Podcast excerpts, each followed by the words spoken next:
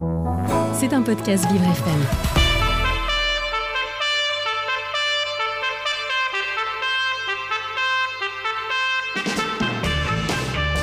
L'invité du 7-9, avec Dans le Noir, le restaurant qui bouscule l'essence. Noir, c'est noir Et l'invité du 7-9 à 8h46 sur Vivre FM, la radio de toutes les différences, c'est Elsa Dacosta, directrice générale de Ashoka France. Elle est au micro de Frédéric Loto. Bonjour à tous les deux. Bonjour Dominique, bonjour Elsa Dacosta.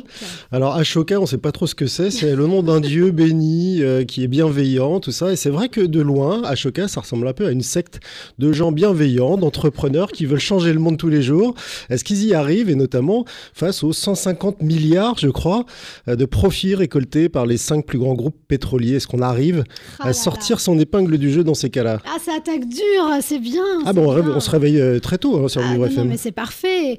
Bah oui, on y arrive parce que Ashoka, c'est une ONG qui a maintenant 40 ans. Donc, on parle pas d'utopie quand on parle de changer de monde, puisqu'on accompagne près de 4000 entrepreneurs sociaux partout dans le monde qui travaillent sur des problématiques euh, aussi essentielles que euh, l'accès à l'éducation, l'accès au logement, l'accès à l'emploi. Et ça fonctionne extrêmement bien. Malheureusement, on n'a pas encore la volumétrie financière dont vous parliez juste avant. J'en rêve, j'en rêve. Non plus, je vous rassure. Euh, quel, quel type d'entrepreneur accompagnez-vous? Vous parlez là de thèmes de vie quotidienne. Est-ce qu'il y en a qui sortent du lot parfois et qu'on voit euh, euh, jaillir dans nos vies quotidiennes de maintenant, par exemple? Parce que 40 ans d'action, euh, à un moment, ça se mesure. Bah, si je vous parle de Wikipédia, ça vous dit quelque chose Pas du tout, je vois pas de quoi vous Ah, parlez. Voilà, Bah, Jimmy Wells, le fondateur de Wikipédia, est un fellow Ashoka, c'est-à-dire un entrepreneur qui a été accompagné par Ashoka bien avant que Wikipédia ne soit euh, l'encyclopédie magique dont on parle aujourd'hui. D'ailleurs, il a même coutume de dire qu'Ashoka, c'est l'encyclopédie vivante de l'innovation sociale. Donc ça, c'est pour vous donner un exemple américain. Je peux vous parler de Mohamed Younous aussi, que vous devez connaître, pour la Grameen Bank, qui a révolutionné complètement le microcrédit euh, et qui est aussi fellow Ashoka depuis les années 90, avant même d'avoir été prix Nobel de la paix. Fellow, c'est le tampon qu'on met sur la tête des gens qui passent euh, entre vos mains. Ça fait un peu franchise, euh, franchise américaine, ça. Non, vous savez, le fellowship, c'est en fait faire partie d'un programme d'accompagnement. Et c'est vrai, quand on a la chance d'être fellow Ashoka, d'avoir été élu par le board d'Ashoka, on est fellow à vie. Donc on bénéficie de l'accompagnement d'Ashoka tout au long de sa vie, si tant est qu'on reste à la tête de son innovation sociale. Est-ce que les fellows euh, Ashoka euh, aident aussi les nouveaux fellows Ashoka? Ah bah oui, le, le meilleur, la meilleure manière de devenir fellow, c'est souvent par recommandation d'un fellow. Donc on a cette chance-là, puisque comme ils connaissent notre process de sélection qui est extrêmement exigeant, bah souvent les fellows, notamment français, sourcent des gens en France et nous disent, bah voilà, va voir telle innovation sociale, j'ai l'impression qu'il a un vrai caractère pour changer le monde, pour avoir ce qu'on appelle une approche systémique du changement, c'est-à-dire voir le problème de manière globale et faire intervenir tous les acteurs de l'écosystème pour pouvoir résoudre ce problème. Vous savez que le monde est très complexe et que c'est quand même assez... euh, inenvisageable de pouvoir résoudre un problème tout seul, donc autant être en collectif. Vous travaillez uniquement sur des gens qui ont un projet associatif ou euh, Oui. là où euh, vous êtes sur des, des- des gens qui veulent devenir les, les pétroliers de, de demain? Non, non, c'est une super bonne question. Effectivement, no- notre premier critère d'éligibilité pour déjà rentrer dans le process de sélection, c'est d'être avec une structure non for profit. Donc Mais une vous avez peur, vous avez peur que euh, à un moment, un- une, une, une asso accompagnée ne puisse pas tenir justement la route face à, à un milieu qui n'est pas associatif et qui euh, montre que gagner de l'argent, ça fait aussi partie euh, de l'utilité quelque part. Ah Non, enfin, gagner de l'argent, la façon dont on le perçoit, c'est plutôt un moyen de réussir à atteindre une ambition et un objectif. Ce qu'on va chercher, c'est une intention, en fait. C'est une volonté de changer structurellement euh, un paradigme ou changer une mentalité. Et c'est vrai que quand on part avec une structure associative, a priori, nativement, dans, dans l'organisation même de sa structure, on n'est pas pour un enrichissement personnel. Sinon, on ne ferait pas une association. Quels sont les, les champs de vie quotidienne que vous couvrez avec vos fellows euh, à Choca Donc là, vous parliez de, de, de logement, mais euh, com- comment ça se traduit, par exemple, en France? Là, si on sort dans la rue, est-ce qu'on voit quelque chose qui, a, qui, est, qui est né d'Ashoka et qui peut euh, changer notre vie déjà, et puis changer le monde, comme vous dites, parce que c'est quand même très ambitieux C'est très ambitieux, surtout très écrasant comme mission. Se lever le matin en disant qu'on va changer le monde, je vous cache pas qu'il faut être, avoir un niveau de relation avec son équipe qui est assez Dominique assez le fait fort. tous les matins. Elle se lève à 3h, 4h, elle se dit Je vais changer le monde. mundo. Alors, oui, je veux juste C'est- exactement ce que je fais le matin. vous y arrivez. mais- Et vous le faites, et vous le faites extrêmement bien. Alors Merci. peut- peut-être pour gagner un peu d'humilité, Ashoka ne fait rien en tant que tel. Nous, on est là pour mettre en lumière, mettre en avant des gens qui font tous les jours. Évidemment, on a aussi quelques programmes en propre. Mais pour répondre à votre question, Frédéric, si je vous parle du service civique, je pense que ça parle à tout le monde aujourd'hui. Et Marie Trélucan, qui est une des cofondatrices d'Unicité, qui est l'association à l'origine, l'inspiration même du service civique en France. C'est-à-dire qu'elle a d'abord créé son association, qui a été repérée par les pouvoirs publics, civique et qui a donné lieu à la création de l'agence de service civique. Et on connaît l'histoire aujourd'hui de l'importance du service civique en France, qui maintenant veut même s'exporter au niveau européen.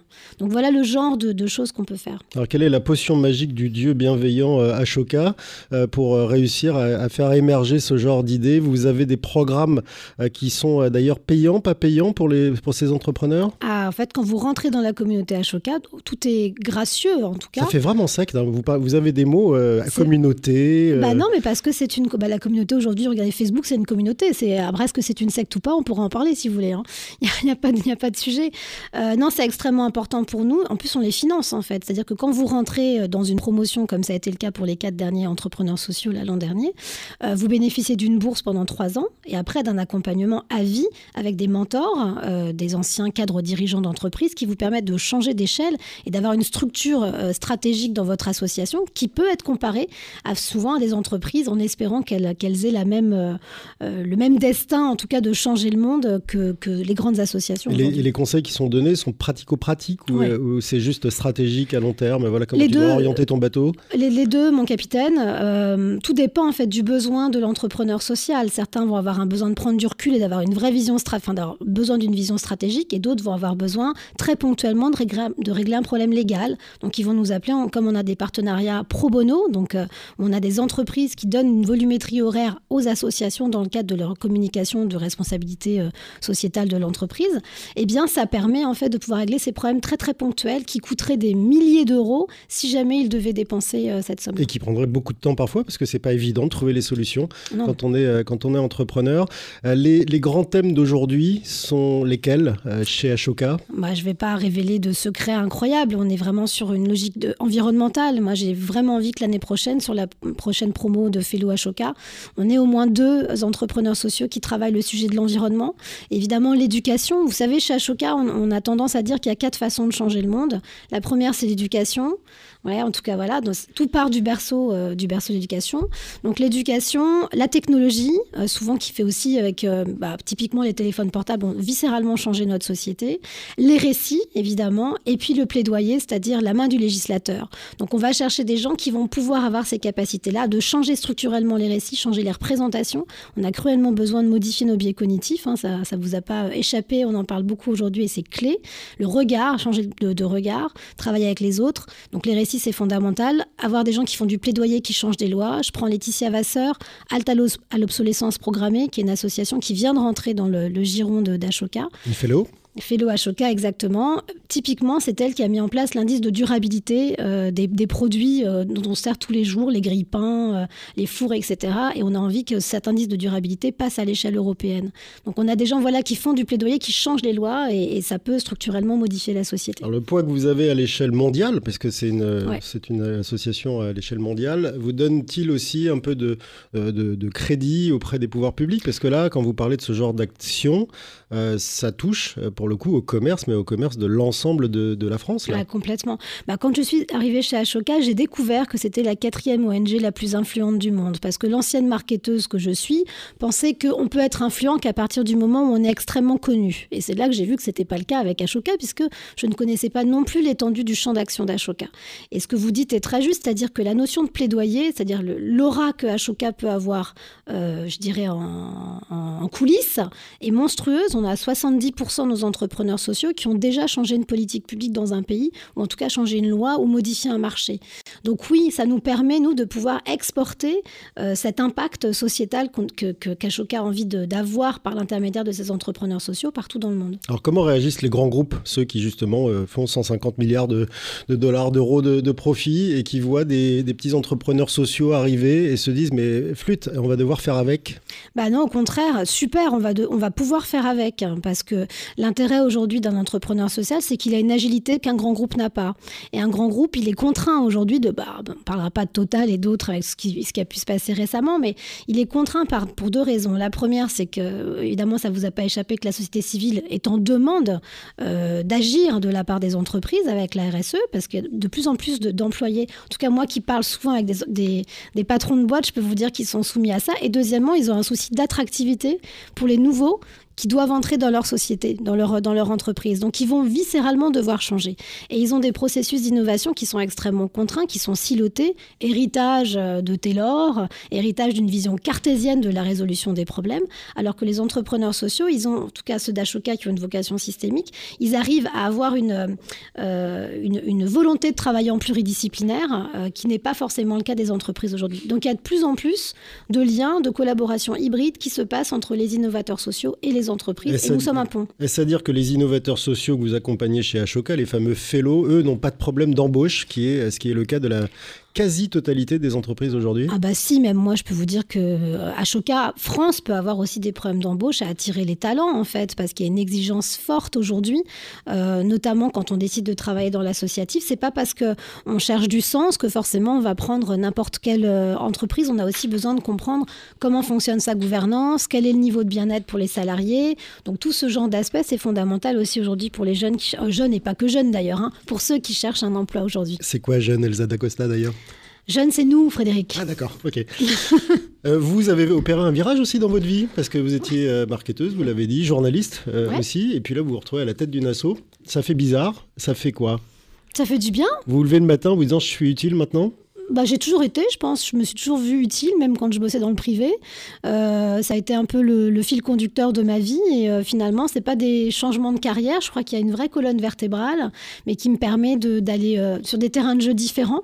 Donc voilà, je fais du foot, je fais du basket, je fais du tennis. voilà, j'ai maîtrisé plusieurs sports maintenant et c'est plutôt chouette. Vous faites du sport.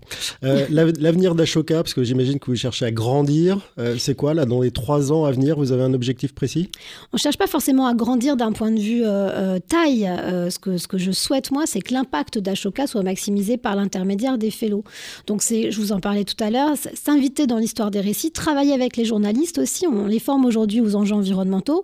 Je pense qu'il faut aussi les former aux enjeux de l'innovation sociale. Qu'est-ce que c'est qu'un entrepreneur social Si on va dans la rue et qu'on pose la question, à, ou même si on va chez Radio France, je suis pas sûre que tout le monde sache exactement ce que c'est qu'un innovateur social. Donc, il va y avoir tout un travail de pédagogie à faire aussi pour s'inviter de plus en plus, pour rendre visibles ces acteurs du changement? J'ai une idée, je pense que je suis innovateur. Comment je fais pour devenir fellow? Ah, eh bien, il faut passer un process de sélection. Alors, il y a trois critères d'éligibilité, j'en parlais tout à l'heure. Un, il faut euh, évidemment avoir monté son association et être toujours à la tête, que ce soit une association, donc euh, non-for-profit, euh, et ensuite de ne pas avoir de mandat électoral. Après, parce qu'on ne souhaite pas mélanger... techniquement, je vais quoi? Sur le site d'Ashoka, j'envoie un mail à, Elsa D'Acosta Absolument. Vous envoyez surtout un mail à Sarah Adel, hein, qui s'occupe de la sélection des entrepreneurs sociaux d'Ashoka. il y a un dossier de 10 000 pages à remplir, c'est ça? Non, non euh, on voit très vite, en fait, avec les trois premiers critères d'éligibilité et les cinq critères de sélection, si ça rentre ou pas. Euh, on ne prend pas d'associations qui sont en amorçage, c'est-à-dire que si ça fait un an que vous êtes euh, créé, ça va être compliqué, sauf à avoir un impact incroyable, parce que ce qu'on va regarder, c'est déjà quel impact vous avez sur la problématique que vous attaquez.